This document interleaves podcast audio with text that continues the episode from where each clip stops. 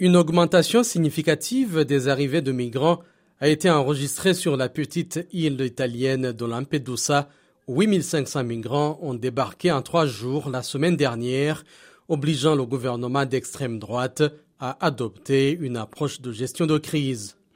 La première ministre Giorgia Meloni a promis dimanche des mesures plus strictes, notamment en prolongeant la durée maximale de rétention des immigrés en situation irrégulière de 135 jours à 18 mois. La réforme permettra également d'éviter la libération des étrangers en attente d'expulsion si la procédure n'est pas achevée dans les délais actuels.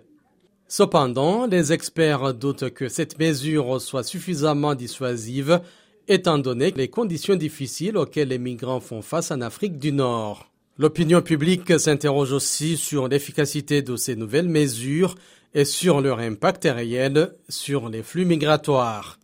Plus de 80 ONG, associations et collectifs ont critiqué le plan gouvernemental, le considérant comme une répétition d'approches précédentes qui ont échoué.